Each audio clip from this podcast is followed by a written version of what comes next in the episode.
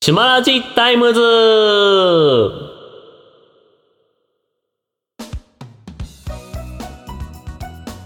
えーこの番組は気になるをモットーにトレンドやランキングなどの話題を取り上げリスナーの皆様に笑いと情報を発信していく番組でございますそれでは本日私と一緒に語ってくださる皆様を紹介したいと思いますどうぞアシスタントのボンです。アシスタントのレクサーです。はい本日もあのボンさんレックサーくんシューマイの私3人で語っていきたいと思います今月から、はいトークテーマを決めあの月ごとのトークテーマを決めたいというお話ししまして今月のトークテーマは「寒くなってきた冬の始まり」ということでという感じのトークテーマで話していきたいと思いますはい。はい。温度はもどんどんどんどん寒くなってきて冬に近づいてきましたねそうだね。さすがに半袖は寒くなってきたね。さすがに寒いな、もううちはこたつも取り出したし毛布も取り出したし完璧ですけどねうちも着る毛布ぐらいは出したよ。着る毛布ボンさん着る毛布でしか過ごしてないイメージ、そうだね。着る毛布とね、あの、うあんったかいスリッパとかで大体過ごしてる。ああそうね家がお大きいとか廊下があるとそうだよねもう俺ワンルームだからさ、うん。なんかもうそこまでしなくていいあのスリッパとかいらないうんスリッパないとちょっとね、朝朝寒いんだよ ね。足元冷たいよね廊下みたいなところのからフローリングのとこはねそうそうそう。ねえわかるわかるあのあったかい靴下とかも俺もよく入ったもん実家とかうん。あったかい靴下とかもいいね。ねうん。まあ、ということで、うんあの寒くなって冬に負けずに、シュマラジ頑張っていきたいと思います。では、ます。は始まります。い。今なに。今何今なには、ツイッターの今どうしてるの内容から気になったものをピックアップしていくコーナーです。何がいいかなあ、じゃ何あ、女の子の赤ちゃんの名前ランキングってのがあったね。女の子の赤ちゃんの名前。名前ランキング。トップ10。トップ10があるらしいですよ。はいはいはいはいはい。なんかね、うん。第2位が、なんか3位が書いてないけど、第2位がね、リンだって。りんちゃん。リンちゃん。で、えー、かん漢字の漢字のりん。このりんはどどの漢字だえー、っと、り凛とするのりんリンとするのリンだね。だね。で、もう、で、第1位が紬。なんで紬なん麦だちゃ。ろうんな。なんか近年は日本らしくお古風古風なイメージのあるに名前の人気が高まってるんだってさ。はいはいはい。あの、なんだろう、西洋かぶれずの日本、日本人って意味合いの感じのあれだよね、きっと。そうだね。なんかそういうね話みたいだね、どうやら。へえあと3位は、あの、なんだ、太陽のように、あの、青いっていう字で、ひ、ひま、ひまり、ひなた、ひひなな。なんだっっていて。うんなんだねちょっとななんんかだろう思った思ったよねりちゃんとうん。してちゃんとしてきたって言い方もおかしいかでもなんか意外と俺,、うんこの俺の中では乱れ,、乱れた感じの雰囲気の名前になってきたなって感じはするななんだろうね、なんか、あの、下手なピカチュウとか、ああいう野球ネームじ ゃないああれピはあれはちょっと特殊な話でしょカチュウあっちゅ。ピカチュウ。ピカチュウとかい宇やあれ宙は特殊な場合だけどね宇。宙って書いてソラくんとかねいっぱいいたよねああ、そうだね、そらくんね、いた ね。だね。ねあとは面白そうなのあります他に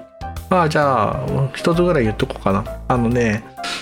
今度出るプロムソフトウェアの新作のエルデン、うんエルデンリングってのがあるんだけどそれのゲームプレイ画像がね映像がこうさつい昨日あたりに公開されたのよ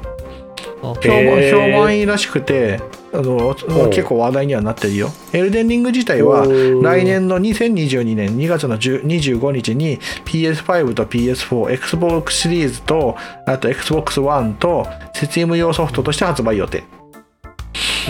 もちろんへーエルデンリングって名前なのでゲームオブスローンとかでた知られてる作家のジョージ・ R.R. マーティンさんも関わってて関わってるダークファンタジーの世界をした舞台舞台を世界を舞台にしたゲームなんだけどえー、うん指輪指輪物語で関係があるかどうかまでちょっと俺は知らないロード・オブ・ザ・リングじゃんうんまあ、うん俺ね全然違うけど関係なくけどさあの全然気になったやつがさ、あの代替え代替え肉商品あ代替肉あのマックが今代替度肉今度あそのうアそメうリそうカアメリあカでのアメ開リ始カののマ話ーでケッしトょ、がそうそうそうそうそうそうちょっと気になったなと思ったうん、そうあのえーっとベイマックのマクドナルドが、うんえー代替肉バーガーマックプラントの販売を開始、うんえーパティをの成分をエンドウ豆やジャガイモなどで背景には環境問題が日本でも代替肉は進化しておりスタートアップ企業ネクストミーツは代替カルビや代替ツナを開発開発って書いてあるうんうんだからそこら辺いろいろ実際何大豆とかでやっぱり作ってんのかなパほんッとねエンドウ豆じゃがいもって書いてあるから大豆ミートってのが存在するんですようーん大豆を使ってあの肉の代わりに、肉の代わりに使うあ肉の代わりに肉の食感っぽく大豆を使うってやつなんだけど、少少なくとも俺はまだ美味しいのを食べたことがなあい、あなるほどうんあのお酒のおつまみ用のやつの大豆ミートの製品って結構今増えてるんだようーん増えてんだけど、まだなんか味付け濃いだけであんまりお肉っぽくないのが多いからおーこれからなのかなそうなのねうんこれからなのかなって気がしてる、はいはいはいはいはいはいはいはいはいうーんすごいねその代替肉ってでもうんうーんそう大豆ミートはちょそこそこ有名になっていろいろ使われ始めてきたっていうぐらいのイメージでいいと思うよ、ああ本当だ大豆加工品って書いてあるやそうそうそう、ネクストミートのやつそうなんだねへえうんでもそういうのが増えてんやら実際の肉より安めであのまあや肉の味が楽しめると思えばちょっと楽しみなのかなああ値段はねちょっと高めだね、うん逆に高いんだあーちょっと高めだね逆に高いんだあじゃああれかあのベジタリアンとかそっちの方が、うん、そっちが先の人たうんそっちが先好むでのかなもともとアメリカからそういうのが始まってはいるから、日本に来てるのはまだまだ最近じゃないかな、なるほどそれならまあちょっとまあ機会があれば一度食べてみたいなと思うんだねそうだねねまあ今回はこんなこんな感じかな感じですかそうだねはいじゃあ今回はこんな感じで次行きましょうはい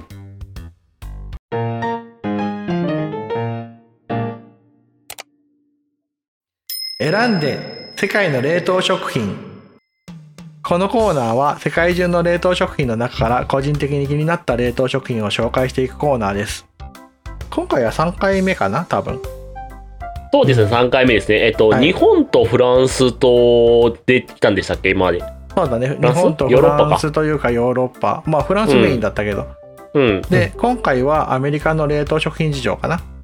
アメリカ、うんうん、アメリカか旅行旅行とかで行ったことないからネットで検索して見つけられるものだけで今回はピックアップしてるけどはい、うんやっぱりアメリカって言ったらウォルマートが一番多分有名なのかないろんなのがあるから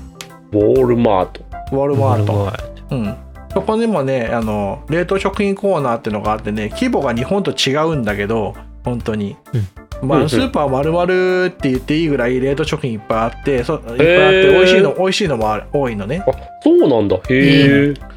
すごいいっぱいあるのでその中はかいはいら今回は、えー、とおかずとかプレート系とかいろいろあるんだけど冷凍食品のおかずで言うとね、えっ、とねアメリカの冷凍食料品商品料理が食べられるレストランとして有名なね TGI フライデーズっていうのがあってそこのそこのスーパーマーケットでねそういうののね冷凍食品も買えるんですよへえどんなのが売ってるのえっとねポテトのやポテトとかチキンウィングとかスパニッシャーアーチと、アーチチョークとかあのよく見あの見かけるようになったと、さっき言ったチキンウィングとかチキンバイツとかポテトスキンズっていうのとかあとマックチーズとかそういう類のものとか、えーそういうあのいかにもジャンクなやつねもうはい、よあくチ買キうんですよンウィングってなんだあのあのケンタッキーみたいな感じそうそうそうそうチキンウィングズはケンタッキーみたいなやつでさっき言ったチキンバイツっていうのが、あの日本だと、うあのうんチキンナゲットみたいなやつナゲットあボンレスボンレスチキンウィンバイツってのがあるんだよ他にもねえーっとねなんだろうなあのバタフライシュリンプっていうエビの揚げ物とかもあったりとかああーそういうことねあはいはいはい、のうんあとはよくあるんだけど春巻きだねシュリンプスパイあのスプリングロールとかあるんだよ普通にうーんあと他にもテキサストーストって言ってあのチーズが大量に乗ってるトーストの冷凍冷凍食品とかもあったりとかす るんだけどカロリー高そうやばそうカロリーお化けじゃんそうそうそうそうもちろんさっき言ったワンプレートって話であのそれを冷あの解凍するとそのまま食べれるっていうタイプのやつも結構いろいろあって、うんうんうん有名だったチキンブレストみたいなのもあったよグルテンフリーとかのやつが結構いろいろあなるんのだでろうなんかビーフよりチキンだね今聞いてる感じだと、いろいろあるにはあるビーフもある,、うんあるにはあるんだけどねうんうんあと、うんうんあとよく言われるのがハングリーマンっていうねあのハングリ肉にーマンに本当に肉肉しいようなやつがあったりするんですよ肉肉しいああそういうことねあのうん本当肉に肉しいねあの、ま、あのポテトポテトマッシュとハンバーガー2つと、はいはいはいあと、はいはいはいちょっとあのインインゲン豆みたいなのとあとあのデザートみたいなのがワンプレート入ってるようなチキンあのあー冷凍食品もあんのよセットで置いてあるんだであの全部一緒に入っててそれチンするだけってやえつーえー便利だね何も考えなくてよくて、いいなワンプそうレートってやつだね。そう、ね本当にワンプレートってやつもちろんパスタとかもあうんあるようんうんうんうんパスタとかあってパスタとかはね、うんマリーカレンダーズっていうのがあって、はいファミリーあはいアメリカのねファミリーレストランの冷凍版のやつがあって日本だと多分、あのガストがガストが全部冷凍食品やってるようなイメージでいいのかな、ああそういうことね、なんかううんあのアメリカっていうとさやっぱりさハンバーガーとかああいうジャンクフードなイメージだったんですよ、ねなのでちゃんちゃんとちゃんとあのそういう冷あのレストランの冷凍食品みたいなのがあるんだよへうんえそのジャンクなフードも一緒に楽しめるってことでいいのかそなうそうそうそうとりあえず量が多いのイメージもあるよ、うんでもやっぱ冷凍食品も量が多いのかな量は多いみたいよなんだろうあのセルフコストコみたいなそうだ ねセルフコストコみたいな感じでイメージではイメージは合ってると思うあもちろんアメリカの、へーアメリカで一番ポピュラーなあのマカリアマカロニチーズもあるよマカロニチーズえ普通にマカロニとの上にチーズ乗ってんの違うんだよあのマカロニチーズってのはあれはあの、うんマカロニとチーズが、ま、あのぐしゃ混ぜになってる料理なのねはいはいマカあの、ま、あの茹でたマカロニにたっぷりのチーズがくっあの絡んである絡んである料理であれうんはあのインスタントもあるんですよへえ日本でもいくつ日本でもいくつか買えるのはあって、食べてみたらいいと思うただあれあのアメリカでジャンクフードって言われるぐらいのものなので、日本だとあのポテチぐらいのイメージでいいとあ思うーなるほポどテねチとかああいうお菓子系のイメージで あのポテチとカロリーいくらもなんねえんだなってことは分かるけどそうそうそうそうねもちろんカロリーはすごいんだけどあの、ね出来たてだったら普通に美味しい、へえあでもそうだチーズだったらちょっと冷めちゃうと嫌だねまあ、マカロニチーズは冷めたらちょっとあのねきついちょっとねちょっときついかもね、きついそうだチーねズのチーズが結構チ濃い味ーなズだものでんねそうだねそれはなんかイメージできるやうんそうそうそんな感じのやつ、うんあでもアメリカだからもちろんあの多民族国家なので他の国のやつもいろいろ変えたりとかするんだけどねカレーとかも普通にあるし、あのインドカレーも普通にう冷凍食品にあるんだようん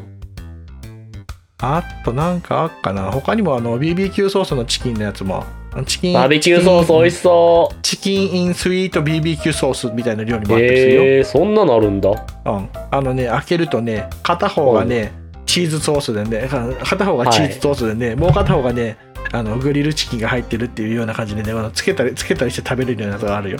へえうんポテトとかももちろん入ってるんだけ どねうんうんうんうんなんかとりあえずチーズ乗せてるよねうんそういう意味ではそうそうそうそうあとは有名な、有名なピザだねピザはアメリカは最あアメリカの方が多分一美味しいんじゃないのかああなねいろんな種類のがあるからうんあとはね、もちろん日本のものも変えて、えっとね、味の素が出してる焼き鳥チキンフライドライスとかあるのね。焼き鳥チキン焼き鳥チキンフライドライス、うんちょっと待ってよちあのあの鳥とチキンかぶってんぞあの、ちあのよく要はあのチキンライスだね。日本で言う。ああそそっちかそっちかそっちか日本焼きで言鳥うチキンフライドライスだからついつい日本で言うチキンライスのことです。ああなるほどね値段うあの具がゴロゴロ入ってて結構美味しいらしいよ。ああいいねちょっと美味しそうそれはうんあと最後にね、あのアメリカで買えるやつでね、変わったやつを1個だけ紹介しようかな。えっとね、京都ステアフライっていうのがあって、京都炒めっていうね、あの名前のね、あの炒めあの 炒め炒め物も炒め物のね冷凍食品とかあったりするんですよ。大丈夫です大丈夫ど すえブブ漬け食っとくどすえちょっとそういうそういう変わった名前のやつがあ本当ったりとどかすすえる。中身うん一体何どすえ中身は ね、なんか見る限りはね、あのひじきと枝豆がね枝豆とお肉が入ってるあの、混ぜ混ぜご飯みたいな感じだね。混ぜご飯どすえ京都人怒られないどすえ 混ぜご飯ちょっとちょっと俺もこのタイプの見 たことないしかもそこにねあのなんだえっ、と唐辛子が唐辛子が乗ってるからちょっと辛めのやつなんじゃないかなえー、あーえー、でも京都とかライドのイメージつながらないんだけうどん、 なんかど こに京都要素あんの わかんないうんなんだろうねなんかなんか豆腐入ってるみたいなんでメイメイド別オーガニック豆腐キャロッツ枝豆って書いてあるからね豆一腐入体ってるんどだ豆ね腐豆腐豆腐豆腐で京都と言い出してんの かちょっと違わななんいかかそういなうそういう変わったのもあったりとかしますうんなるほどうん、アメリカはそんな感じで冷凍食品の種類が豊富だからいろんな国のもものも食べれるんだけどあのさっき言った通り、多分ウォルマートでみんな買ってるのかなおそらく、うん、うんうんうん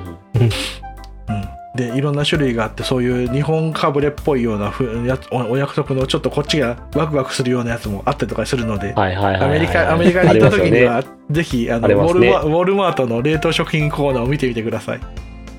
はい。はいウォルマートそんな感じですはい今回はそんな感じで冷凍食品のコーナーを終わりにしようと思います、はいありがとうございました今回はアメリカの冷凍食品ということでしたはいはいじゃあ、はい次行ってみましょうはい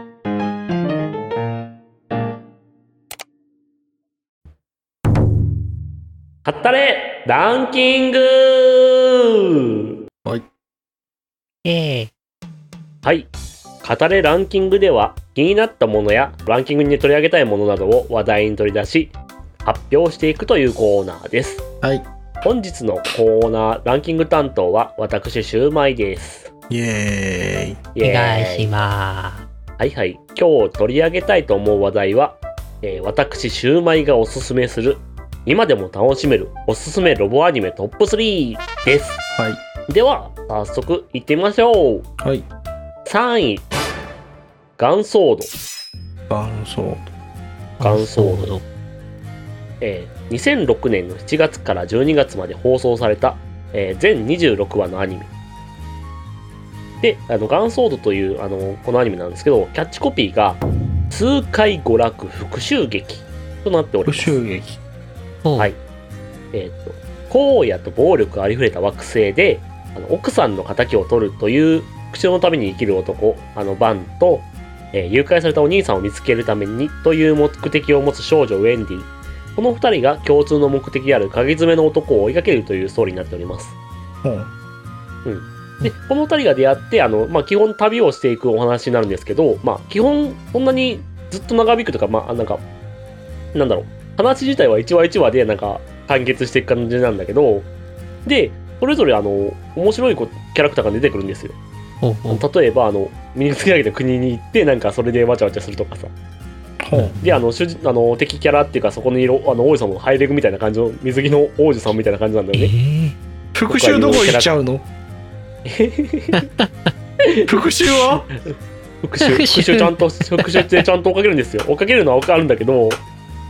まあとあるま村に行ったらあのなんかあのおじいちゃんがあの勇者ロボットみたいな合体ロボット戦隊ものみたいな服着てあの合体ロボットに乗ってあの全然違う人と戦ってるみたいなのを見たりと か復讐はあるちゃんと復讐だちゃんとそういう中であの敵キャラのあの敵の組織と戦っていきながらあのこの鍵爪の男ってやつを追っかけていくんだけどうん。復讐ってめっちゃ重いストーリーなのにそこら辺のなんかよくわかんないのが集まっていくからあの軽いんだよノリがそうなんだ。そうであの主人公のワンもなんかあのこの復讐のたこと以外は全部なんか無関心みたいな感じというかなんかね結構気が抜けてる感じであのなんかすごいノリがねあのへえーみたいな感じなんだけど普段は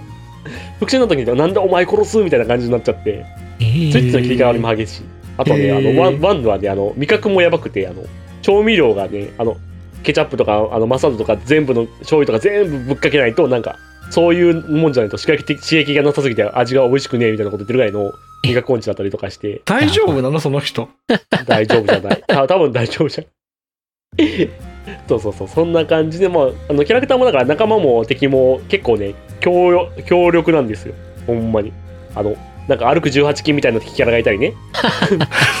そうそうそうなんかそんな話を中であの話を聞くだけだと復讐劇がメインじゃないようなしか聞こえないんだけど。ちゃちゃんと復讐劇あのあのワンはちゃんと復讐のためにちゃんと生きてるんだよだからあのそれはぶれないんだけどちゃんとちゃんと自分の復讐を果たすというのが最後まで貫かれるんだけど、うんそこはちゃんと主人公の一本として通ってておうでその一緒に同行するウェンディっていう女の子もあの旅の中でいろんな人と触れ合って成長していくみたいな感じはあるんだけどうんそうそうそうでまあまあその敵キャラもなんかそのそれぞれ、まあ、思想があるわけなんですようんうん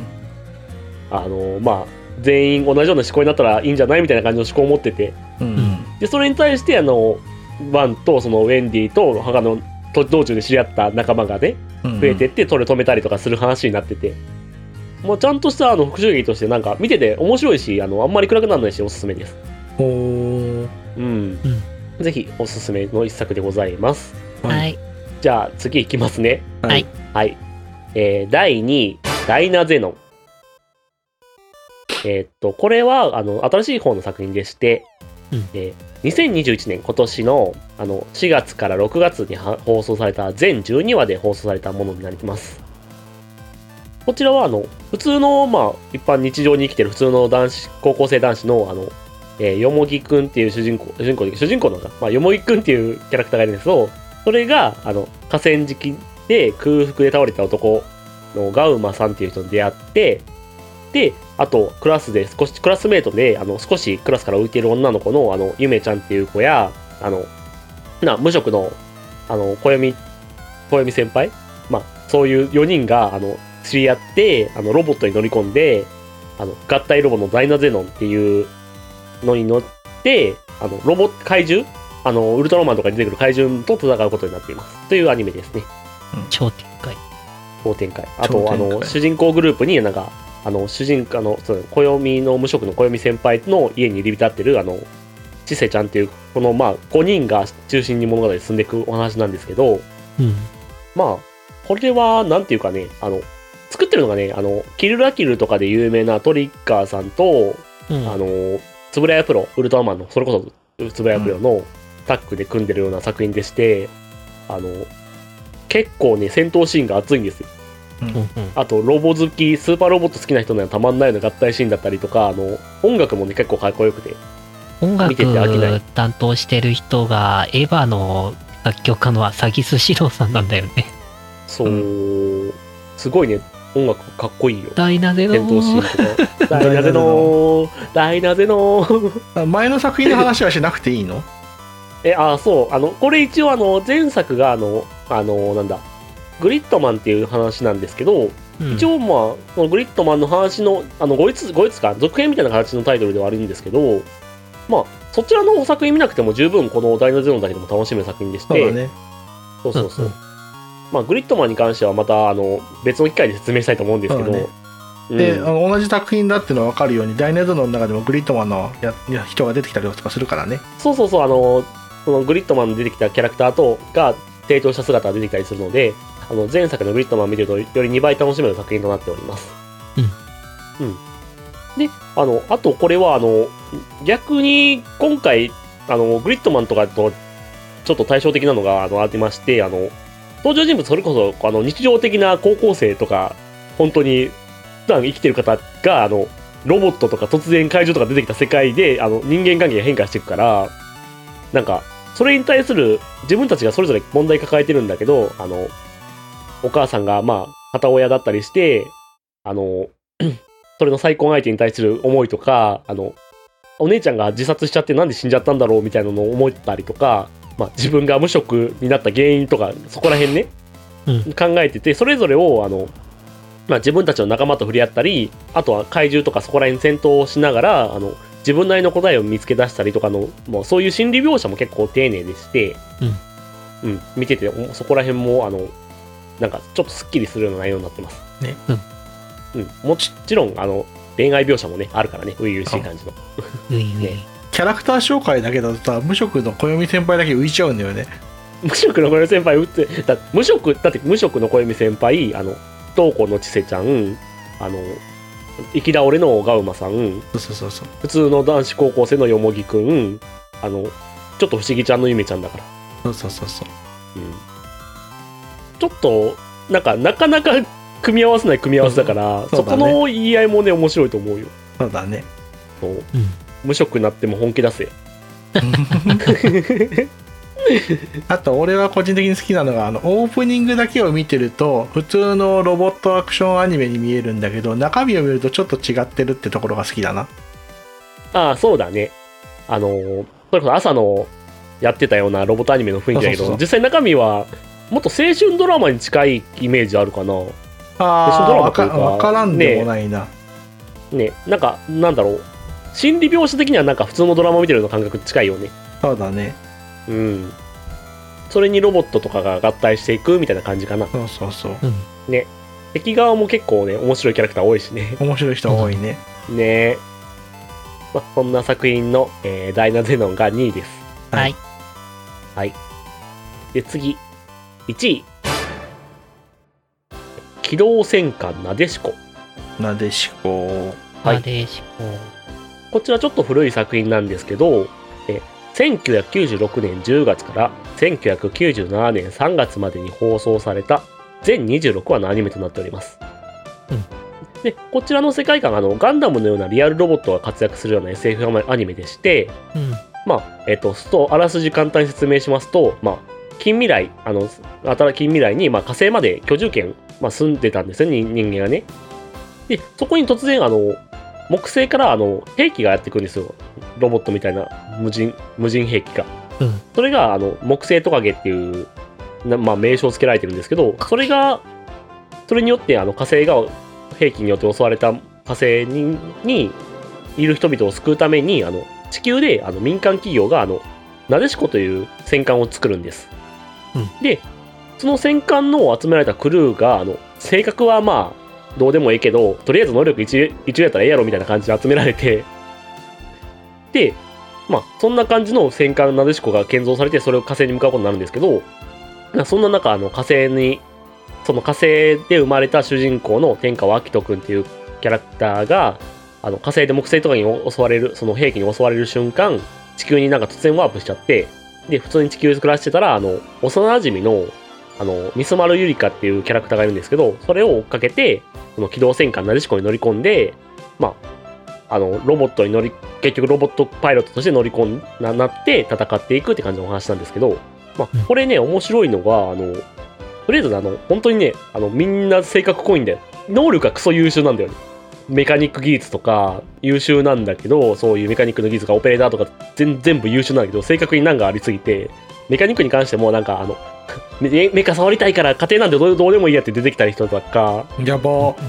そうでパイロットもなんかスーパーロボットみたいな熱血感みたいなよく出てくる熱血感みたいなキャラクターとかうん。めっちゃおとぼけてあの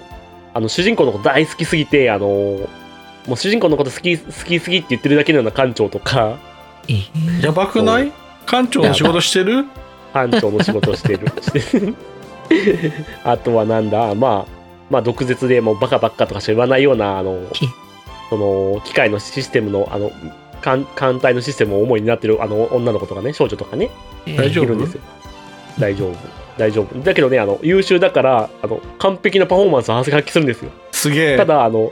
あの問題はその人間関係ですごい採用されるんですよええそうなんだ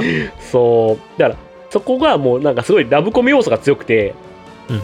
ででもねあの一応ね最初から伏線も結構張られてること多くてあのなんで主人公があの火星にいたのに突然地球に飛んできた理由とかそ こら辺もちゃんと踏んでたりしてうんあるあるあるへえそうだから SF 要素も結構強い SF とか伏線要素がすごく強い、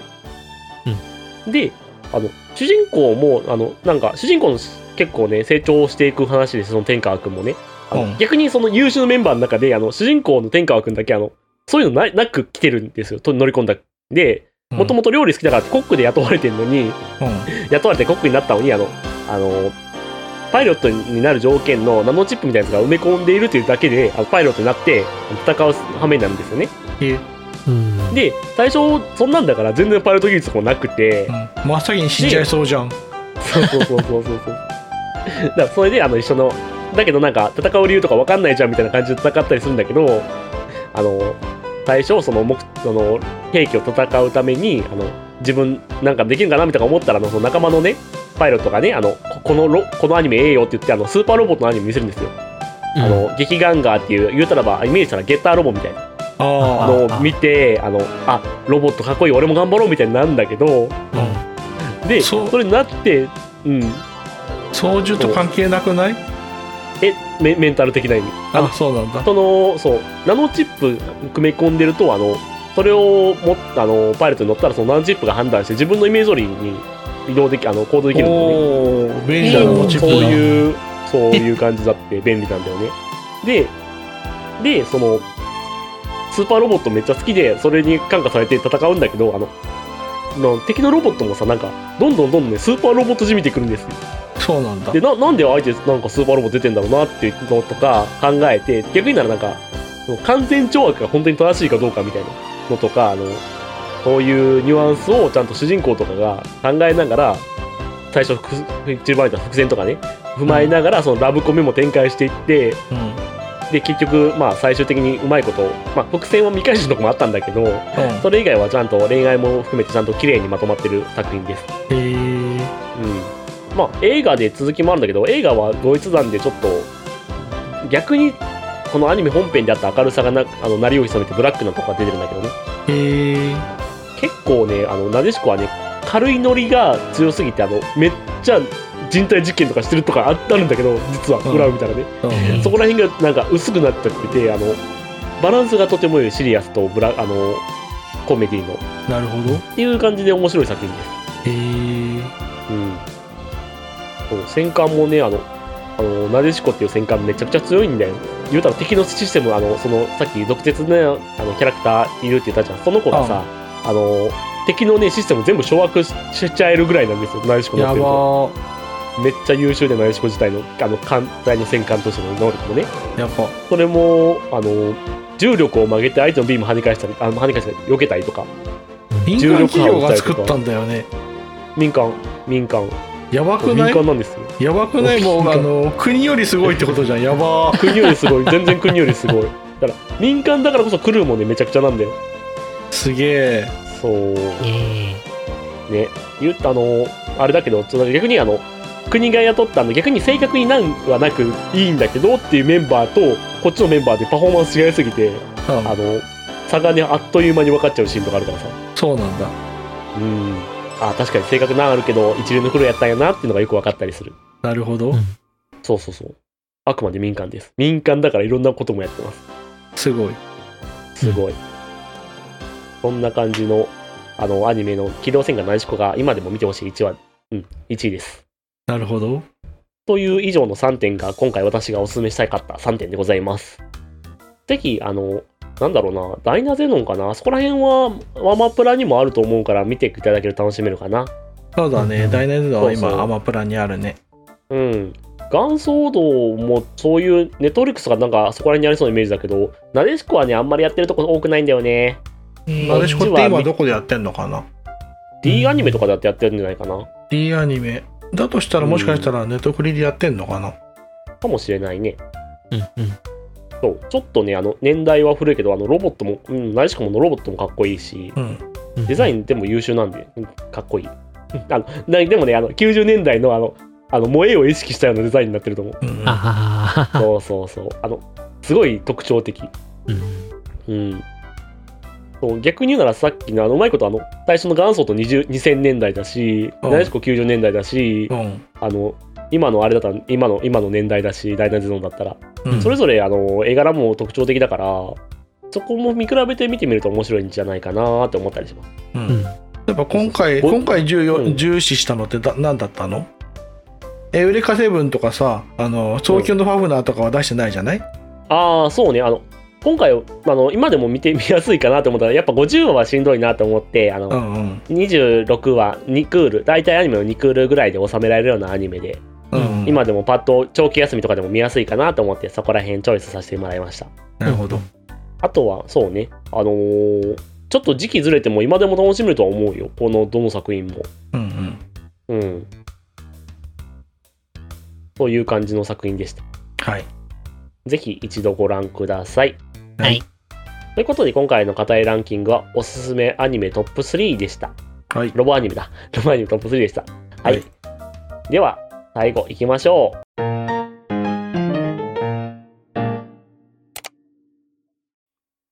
い。エンディングトークです。はいえーえーっと、本日もシマラジタイムズおやかりの時間がやってきました本日の話題で気になったことはありましたかなでしこ推しがすごかったね。え、あうん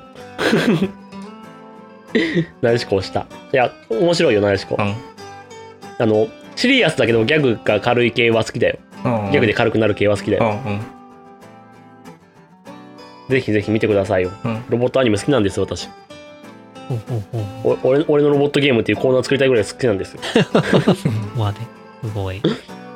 うん今回挙げられなかった作品も結構あるからねトップ3だけでもさえだかうら、んうん。でも今でも楽しめるのはやっぱ多いと思うん。 ううんああとのは、今期もねロボットアニメいっぱいあるんだよね そうなのか。そうそうそうあの作眼とか境界戦線とかほうほう。ロボットアニメ多いんですよガンダムもバトルローグかなんかあつながってるしね そういえばあれだね、あの、前コミックで紹介した怪獣8号ってアニメやんないのかね。ああどうなんだろうねなんかう、あれだけ人気あったならなりそうな気もするけど。そうだねならないのかなよくうんでもそのうちやるんじゃないやりそうだよね。呪術廻戦とかもなってるしね。ああいうコミックのねね上位のやつって。うんなると思うそのうちあとはまあ、アメリカの食品、あアメリカの冷凍食品はまあ、興興味があったら買ってみてねって。いくつかオンラインで買えるのもあるからね。ああそうねなんかこれワンプレートになってるのちょっと興味あるなうん。いくつかあるので、ねうんちょっとジャンキーさを味わってみたいジャンキーさ。ジャンキーさだったらマカロニチーズが最強だよ。 あマジでそうだねマジあれそが、うだねマジあれが、あれがジャンキー、ジャンキーナンバーワンでジ俺のャ中ンキで。ージャンキーちょっとでもなんかあのさ体に良くないって分かっててもさ、あのうん飲みなんか食べたくなるようなもんもあるよねジあャンキるーねっ、てあそういうるの、ね。うんマジでマカロニあないマカロニチーズは一番ジャンキーだと思う俺は。あーでもいいなああのそれとなんか肉を食いたい 肉でっかい肉食いあたーあるね。うん T ボーンステーキとかいいね。いねいいよね冷凍食品と関係ねえじゃんって言われそうだけ どレックンは何かあったそうだなぁやっぱりその、アニメ ?SF アニアニメ。うん。はいはい私、アニメで SF 系好きなんだけど、うんロボット系は実は見たことがなくてですね。おいそうおいなんだ。うん。で、昔、その、ガンダム勧められたけど、あどれ見たらいいのってなって、そ多うすだぎねて。ー ちょっとあの、ガンダム最は初、ロボアニメ見るのにガンダムはちょっときついかも。そうなんだ。重いね重い重いかないや50話だからちょっと重いなってなるああ。なんか多ね、う分、んシリーズものってのもあるし、ガンダムは興味がも、興味を持ったら見るんでいいと思ってるよ、俺は。そうだと思うあのうんでもガンダム初心者おすすめするんだったら俺はそうだなガンダムシードとかおすすめするかなああの、うん、ガンダムっぽさが出てるしあのそこまで古くない作品だからそうだね。あの、うん、おすすめするちょっと異色系だとゴッドガンダムとかなっちゃうんだけどあれはちょっと異色すぎない、うん異色系になるだから初心者だとガンダムシードがいいかな俺はうんおすすめするならあ、うんうん。うんまあ、昔ね、ちょっと前にね、あの、うん地上波で、あの、うんガンダムだったっけなあれ。多分ガンダムかななんか、うん歌がね、オープニングの、なんか曲が、アニメじゃないとか言っててね。ダブルゼータガンダムです 一瞬でわかるのも面白いんだけ ど。ダブルゼータガンダムど、どういうことなのって思いながらね、友人アとニメじゃないって通話見てたんだけど、なるよわか通話見て終わった。うんるよ うん全部見見たかったけど、ちょっとうねん、あれもうあれはあのそうねあのその前その一つの手前のデータガンダムがちょっとあのもう悲観的すぎたからギャグ調のノリでいこうぜみたいな感じでスタートしたのが最初だったからそうなんだ。それそうなんだ。そうそうそうそう途中で方向転換してまたシリアスに戻ったけどさそうなんだ。レレレレレレレレ面白いおもあれも面白いっちゃ面白いけどねううんん。一応ガンダムデータガンダムダブルゼータって続くのは続くんだけどそれぞれ単品として楽しめる作品だからそうなのね。基本気になった作品から手に取ってみる方がいいんじゃないかなと思ったり するじゃあまた時間取れたら見てみるわ。おすすめおすすめはいろいろありますよ、ぜひそういう時は聞いていただければはめい。ちゃめちゃいっぱいあるからね、あれね。ねあるあるもうガンダムだけでラジオ1本分取れちゃうからね。い一本で済まないと思うよ ガンダムだと つまないね、シリーズ伸びちゃうとね。うん。なっちゃすうと思ごうい量ある。からうんあるある。なかなかね、アニメはいいもんですよ。いいですね。アニメはいいですよ。いいです。今期も豊作なので私はワホクホクしてますよ。うんうんなんか冷凍食品の話したせいかもしれないけど、お腹空いてきちゃった。 お昼だしね。お昼あ、う、うんん収録時点、今ではお昼です。あとは何 だっけマックのマックのダーガイニングバーガーもそのうち出るからあそうん食べたいねそうね、気になるな。どんな味かっていうの気になるな、やっぱり。俺はあまり期待してないけど、あ、あれじゃん。だからさ、なんか、あの、そういう大会に行くってさ、なんか、言うたら、宇宙食とか食べるイメージじゃないそうねあの結局、ねトレンドで食べてみたいなって感じではあるねそうそうそうそうそうそうそうそう。ああいうの気になるなってぐらいだもんねう。んまあ、そんな感じで、今回の島ラジは、えっ、と、終了とさせてもらいます。はいはい。えっと、シュマラジタイムズではお便りを募集しております。リクエストフォームを概要欄の方に貼り付けておりますので、そちらからよろしくお願いします。えもしくは、シュマラジの Twitter アカウントに対するリプライ、もしくは DM、えマシュマロへの投稿や、ハッシュタグシュマラジをつけたツイートの方でも OK です。ご意見、ご感想、お便り、どしどしお待ちしております。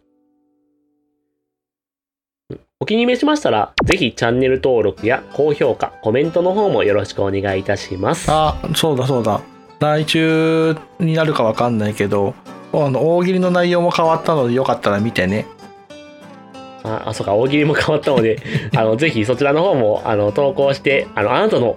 ユーモアを私たちに教えてください。伝えてください。 あと、今週、今月のトークテーマである、あの、寒い冬の始まり、そういう感じに関するイイベントやエピソードなどもあってればお伝えください。はい。それでは皆様、おつしゅうまいおつしゅうまい。